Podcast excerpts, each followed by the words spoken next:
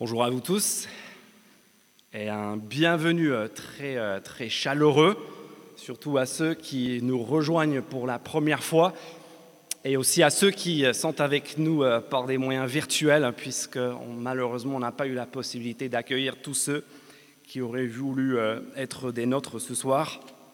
On est très très heureux de vous avoir tous avec nous.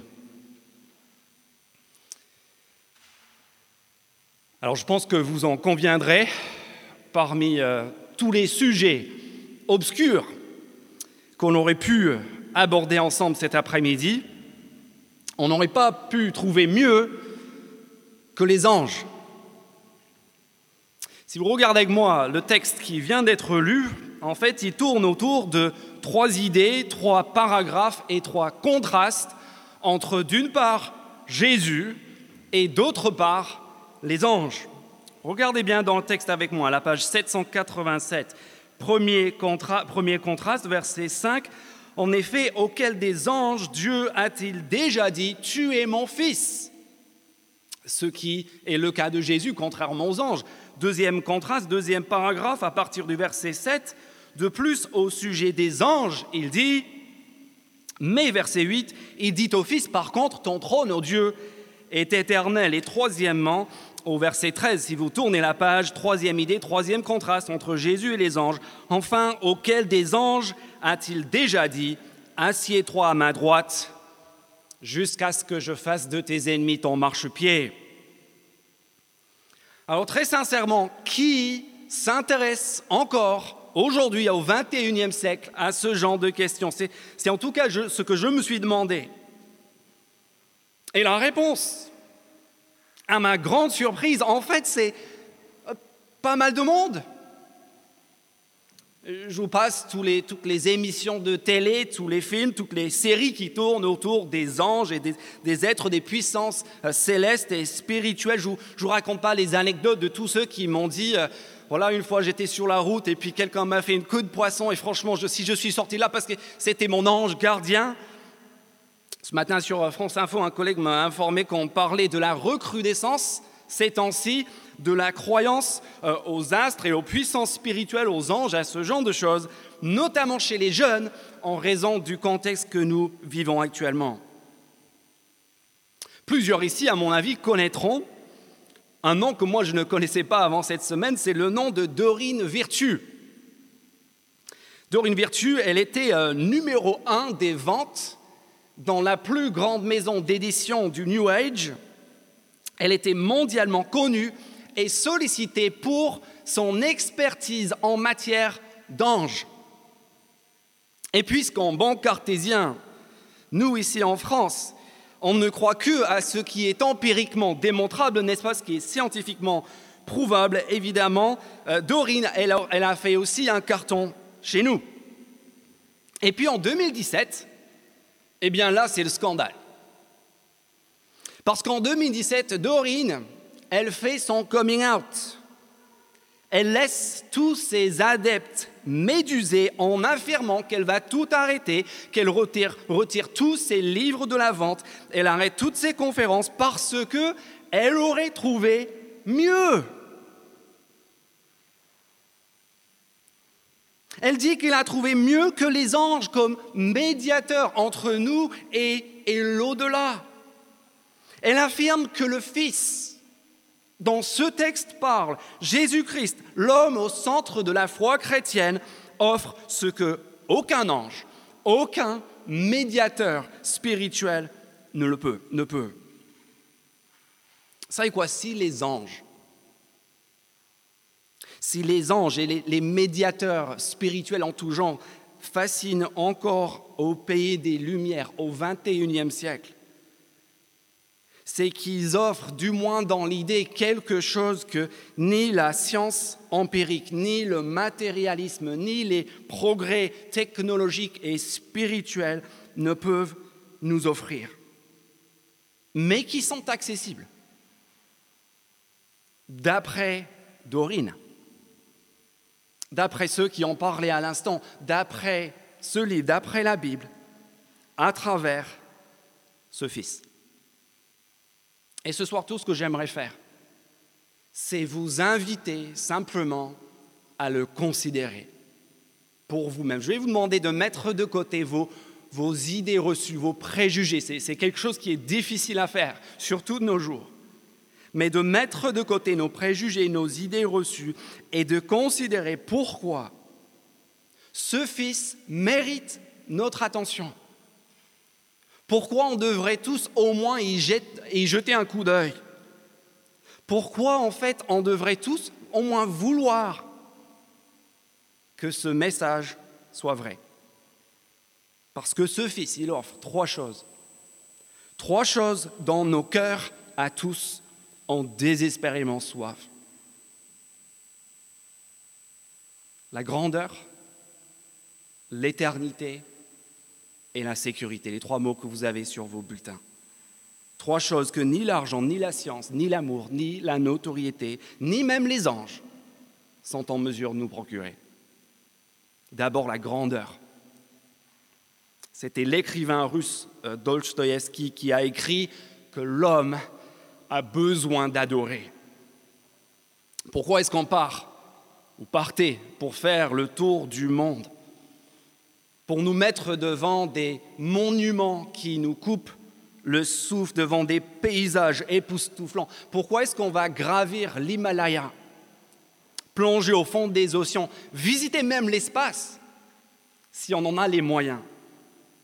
La réponse n'est-elle pas simple, n'est-elle pas évidente? On fait toutes ces choses pour, pour nous épater devant le, grand tout, devant ce qui est plus grand que nous, devant ce qui nous dépasse, devant ce qui du coup nous élève et, nous transporte vers, vers autre chose. C'est la même, chose qui, nous attire en, sport et en musique. Pourquoi est-ce qu'on va aller voir un groupe de légendes en personne? Pourquoi est-ce qu'on s'épate devant les grands interprètes, devant les plus grands sportifs? Pourquoi est-ce qu'on veut communier, comme on dit, avec eux dans les stades? Ce n'est pas juste pour nous sortir de la banalité de notre quotidien, c'est parce qu'on est attiré par ce qui est plus grand que nous. C'est une forme de transcendance parce que nous sommes tous, par nature, adorateurs, attirés par la grandeur. Si vous regardez avec moi dans notre texte, le verset 5, on voit dans ce verset qu'avec Jésus, avec ce Fils, on a plus grand même que les anges. Verset 5, en effet, auquel des anges Dieu a-t-il déjà dit, tu es mon fils, je t'ai engendré aujourd'hui, et encore je serai pour lui un père, et lui sera pour moi un fils. Et là, vous me dites, mais attendez, je ne vois pas le lien. Ou est-ce qu'il y a de la grandeur? Là, non, on ne parle, pas de quelqu'un de grand, on parle de quelqu'un de petit, on parle d'un fils. Un fils, par définition, c'est petit. C'est le chouchou, c'est le fiston. Même dans nos, pour ceux qui ont quelques souvenirs de catéchisme, euh, on sait que le, on pense au, Fils, la, Trinité, vous vous souvenez, vestige de, culture judéo-chrétienne. Il y a le Père, il y a le Fils, il y a le Saint-Esprit. Et même dans cette conception-là, le, Fils est les subordonnés, il n'est pas le premier, c'est le, deuxième. Mais ces associations-là avec le mot Fils n'étaient pas du tout celles de ceux qui lisaient cette lettre pour la première fois. Parce qu'eux, ils savaient pourquoi ces mots concernant le Fils étaient écrits en italique dans vos Bibles sous les yeux. Parce qu'il s'agit, en fait de textes de l'Ancien Testament, de la première partie de la Bible. Et eux, ils connaissaient les textes, cités, le psaume 2 et 2 euh, Samuel chapitre 7. Et ils savaient que les fils de Dieu, les fils, dont ces textes parlent, n'étaient pas petits, mais en fait, c'était une façon de désigner les, rois. Et pas n'importe lesquels rois. Les plus grands de leurs plus grands rois. C'était des textes qui désignaient dans un premier temps le roi David, le, roi Salomon. Et c'est pour cela qu'au verset 8, si vous regardez, on a des mots comme, comme sceptre, comme règne, comme trône. On, parle d'un roi, le Fils de Dieu. Pour eux, c'est un grand, grand roi. C'est leur Louis XIV. C'est Napoléon. C'est la grandeur, c'est la gloire, c'est le, le rayonnement, c'est épatant. Mais en appliquant ces, ces anciens textes au Fils, par excellence, à Jésus. Au bout là, on voit qu'il se passe quelque chose de complètement inédit. Au verset 6, on lit par contre, chose qu'on n'avait jamais vue, avec, même avec leur Louis XIV, leur Napoléon, leurs rois les plus grands, lorsqu'il introduit, verset 6, regardez le texte, lorsqu'il introduit le premier-né, donc le Fils, Jésus dans le monde, il dit, c'est Dieu qui parle, que tous les anges de Dieu se prosternent devant lui, devant sa grandeur, sa splendeur et sa gloire.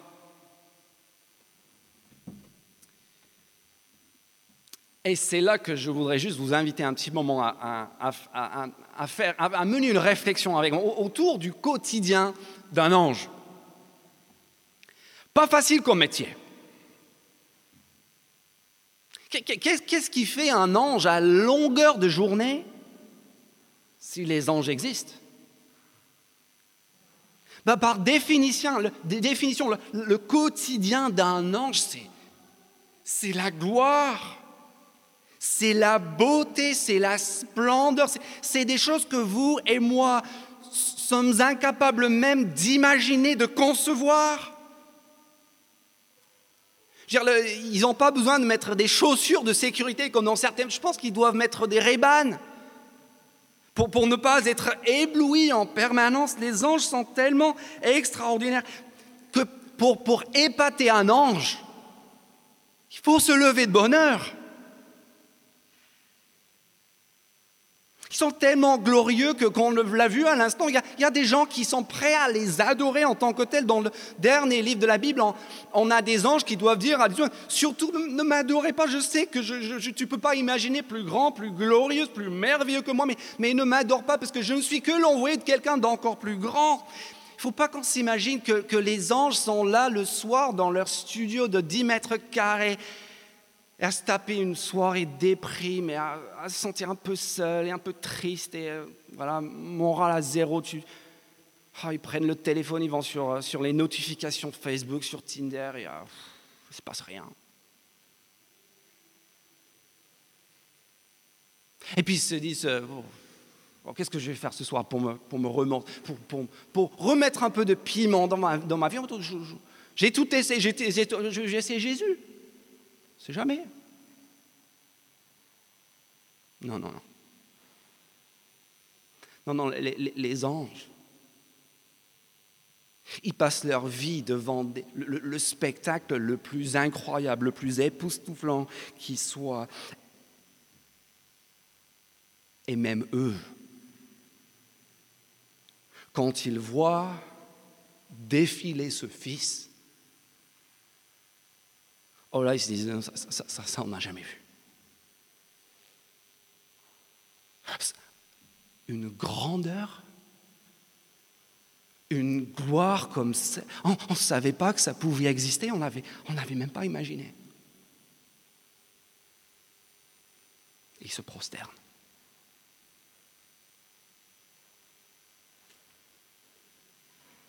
Alors que nous, on se demande, si ce Jésus, ce Fils, mérite une heure de notre soirée, eux, ils sont en train de le louer jour et nuit. Et, pas, pas comme en Corée du Nord. Leur adoration, ils, ils sont à plat ventre volontairement. Ils ont envie d'être nulle part ailleurs, tellement ce spectacle est extraordinaire, tellement sa grandeur les élève les, anoblit, les comble, les remplit. Alors que nous, on hésite à l'écouter. Eux, ils sont pendus à ses lèvres, à, exécuter la moindre directive. Alors que nous, on se demande si on peut, oui ou non, lui confier notre vie, eux, ils se délectent de le servir. Pourquoi? Parce que eux, ils ont trouvé ce que vous et moi, nous cherchons tous. Ils ont trouvé la grandeur. La grandeur ultime. Et c'est la première raison pour laquelle nous avons à considérer Jésus. À cause de cette grandeur qui, qui ne nous écrase pas, qui ne nous asservit pas, mais qui nous élève et nous réjouit et nous anoblit. Deuxième contraste.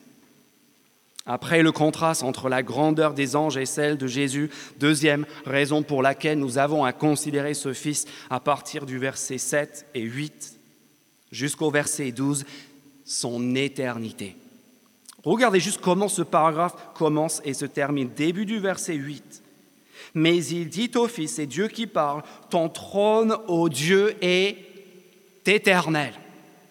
Puis allez à la fin du verset 12 et nous lisons ces mots, mais toi, et là on parle encore au Fils, tu es toujours le même, ton, existence n'a pas de fin. Et au milieu, au verset 10, c'est toi, Seigneur, qui au commencement a fondé la terre,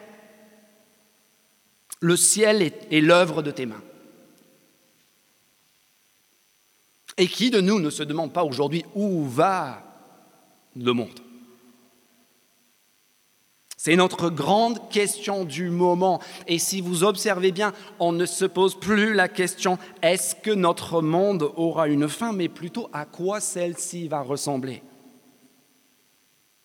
Quels sont les mots qu'on entend en permanence? Durabilité, résilience. On étudie cette nouvelle discipline euh, scientifique très sérieuse qui s'appelle la collapsologie.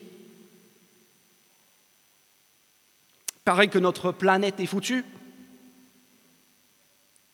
que la médecine est impuissante pour nous protéger même d'un tout petit virus qui, en fait ne, tue qu'un très, un très faible pourcentage de ceux qui en sont atteints. On se demande qu'est-ce que ça sera lorsqu'on sera face à un virus qui tue 50, 60, 70% de ceux qui le contractent. Mais cette interrogation gênante sur notre fragilité ne date pas d'hier. Est-ce que vous, vous avez déjà fait un, accident ou une maladie grave, pas juste une petite frayeur, mais, quelque chose de grave, un, gros accident de voiture, euh, un cancer? Et qu'est-ce qui se passe quand on vit on, dit quoi? On dit, on, on, voit sa vie défiler. Je parlais avec un ami l'autre jour qui a eu le Covid, il disait wow, la première fois de ma vie, je me rends compte, je, suis faible. Ça calme. Et, puis les semaines et les mois et les années défilent. Et après, euh, avec un peu de recul, qu'est-ce qu'on se dit? On se dit, heureusement que je suis passé, ce que c'est passé. Allez, on, va oublier ça, on va mettre ça de côté et, vivement que qu'on, revienne à, la normalité. C'est ce qu'on dit tous, n'est-ce pas? On, espère bientôt revenir à, la normalité parce que ce qu'on vit là, c'est, anormal. C'est derrière nous, n'y repensons plus. Sauf qu'en fond de nous, quelque chose nous dit que, que ce qu'on a vécu n'était pas si anormal que ça. Peut-être que ce qu'on a vécu, ce n'était pas un moment d'anormalité, mais peut-être c'était un moment de lucidité. Pourquoi? Parce que ce qu'on a vécu à ce moment-là, finalement, et là la science, elle est indiscutable, parce que toutes nos vies se terminent par une aberration, par l'anormalité. Statistique à 100%. En fait, ces petites frayeurs ne sont pas des épisodes à oublier, mais désolé de casser l'ambiance, mais un avant-goût de ce qui nous attend tous. C'est pour ça que le grand réformateur Jean Calvin disait que, que, toute cette vie présente doit être considérée comme une méditation sur l'éternité. Nous, on a plutôt tendance à en faire une fuite devant l'éternité. Et c'est pour cela que nous devons aussi considérer ce Fils. Parce que lui se démarque sur ce point radicalement de tout le reste de ce qui existe dans l'univers. Versets 8 et 12 encore, ton trône, ô Dieu, est, est éternel. Ton existence n'aura pas de fin. Même les anges ne peuvent pas prétendre à ça, parce que regardez le contraste au verset 7. De plus, au sujet des anges, verset 7, il dit, il fait de ces anges des, quoi, des esprits, euh, littéralement de, l'air, du vent, et de ses serviteurs une flamme de feu. Que, que sont les anges? Même les anges?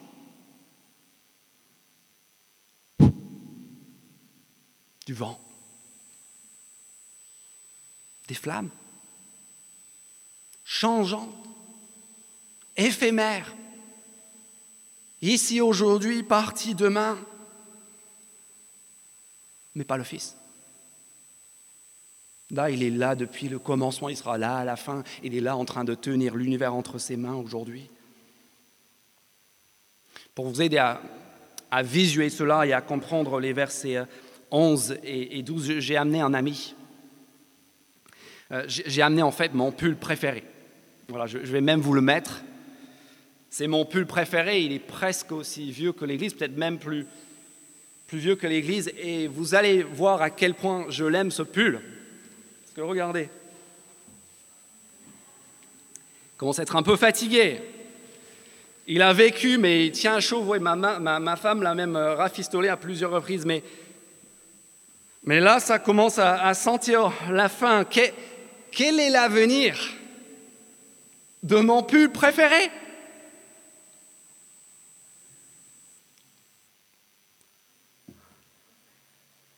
Ah, Je pense que vous le savez tous.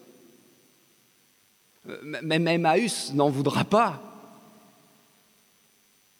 Non, non, non, l'avenir de mon pull préféré, c'est la poubelle. Et moi, je suis plus grand que ce pull. Pourquoi? Parce que, parce que moi, moi, moi, je reste et le pull, il va passer. Et si vous regardez les versets 10, 11 et 12, c'est la même chose. C'est toi, Seigneur, qui au commencement a fondé la terre et le ciel et l'œuvre de tes mains.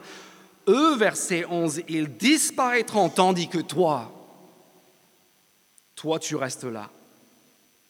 Ils vieilliront tous comme un, comme un vieux pull tu les enrouleras comme un vêtement et ils seront remplacés. Regardez ce bâtiment.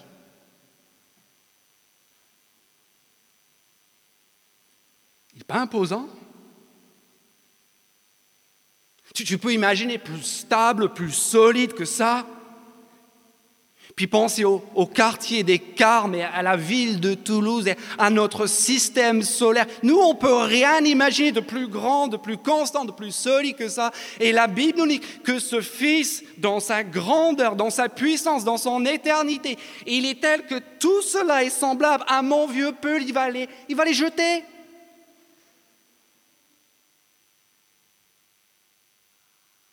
Toute notre gloire toute la fierté de notre travail de cette semaine, tous nos diplômes, toute notre beauté, tous nos amours, la rouille, la maladie, le temps les atteindra, la panne les touchera et les atteindra tous. Ce Fils, il est à considérer parce qu'il a ce que nous désirons tous, mais ne trouvons nulle part. Pas seulement une grandeur éblouissante qui, qui élève et qui anoblit et qui ravit, mais aussi la durabilité, une permanence, une éternité qui résiste au temps. Vous savez quoi, la, la solution le, à notre condition, le remède, ce, ce n'est pas la crème, ce n'est pas la chirurgie, ce n'est pas les retouches à nos photos, ce n'est pas la congélation de nos corps, c'est lui. le rocher, la forteresse, l'abri, l'unique valeur sûre, immuable, dans notre monde si fragile, si éphémère. Mais terminons avec les versets 13 et 14. Et la troisième raison pour laquelle nous avons à considérer ce Fils. Troisième raison, à cause de la sécurité qu'il offre à tous ceux qui se confient en lui. Sa grandeur, son éternité, troisièmement, sa, la sécurité qu'il offre. Il est, si vous regardez le verset 13, plus grand que les anges parce que tous ses ennemis sont sous ses pieds. Regardez verset 13. Enfin, troisième et dernier contraste, enfin, auquel des anges a-t-il déjà dit, assieds-toi à ma droite jusqu'à ce que j'ai fait de tes ennemis ton marchepied. Les anges ne sont-ils pas tous des esprits au service de Dieu, envoyés pour apporter de l'aide à ceux qui vont hériter du salut Autrement dit, puisque ce Fils siège au-dessus de tous, parce qu'il a la victoire sur l'ensemble de ses ennemis, nous, si nous nous confions en lui, nous sommes en, en sécurité parfaite. Rien ni personne ne peut nous atteindre. Notre sécurité est totale parce qu'il a vaincu ses ennemis. Mais si je vous dis euh, qu'il a vaincu ses ennemis, ça va, ça va vous mettre mal à l'aise, n'est-ce pas? Comment est-ce que ça peut être une bonne chose que Jésus a vaincu ses ennemis? Ça, ça sent la guerre des religions. C'est quoi? C'est une croisade que Jésus a menée?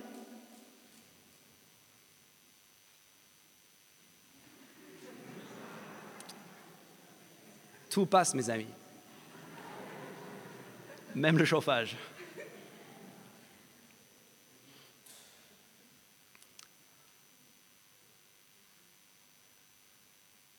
Comment est-ce que ça peut être une bonne chose que, Jésus ait remporté la victoire sur ses ennemis?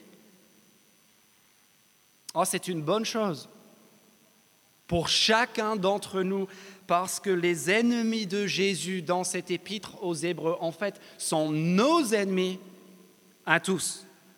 On va le voir dans les semaines qui viennent, on va parler de la mort, de la maladie, du mal, de la culpabilité, de la saleté, de la honte.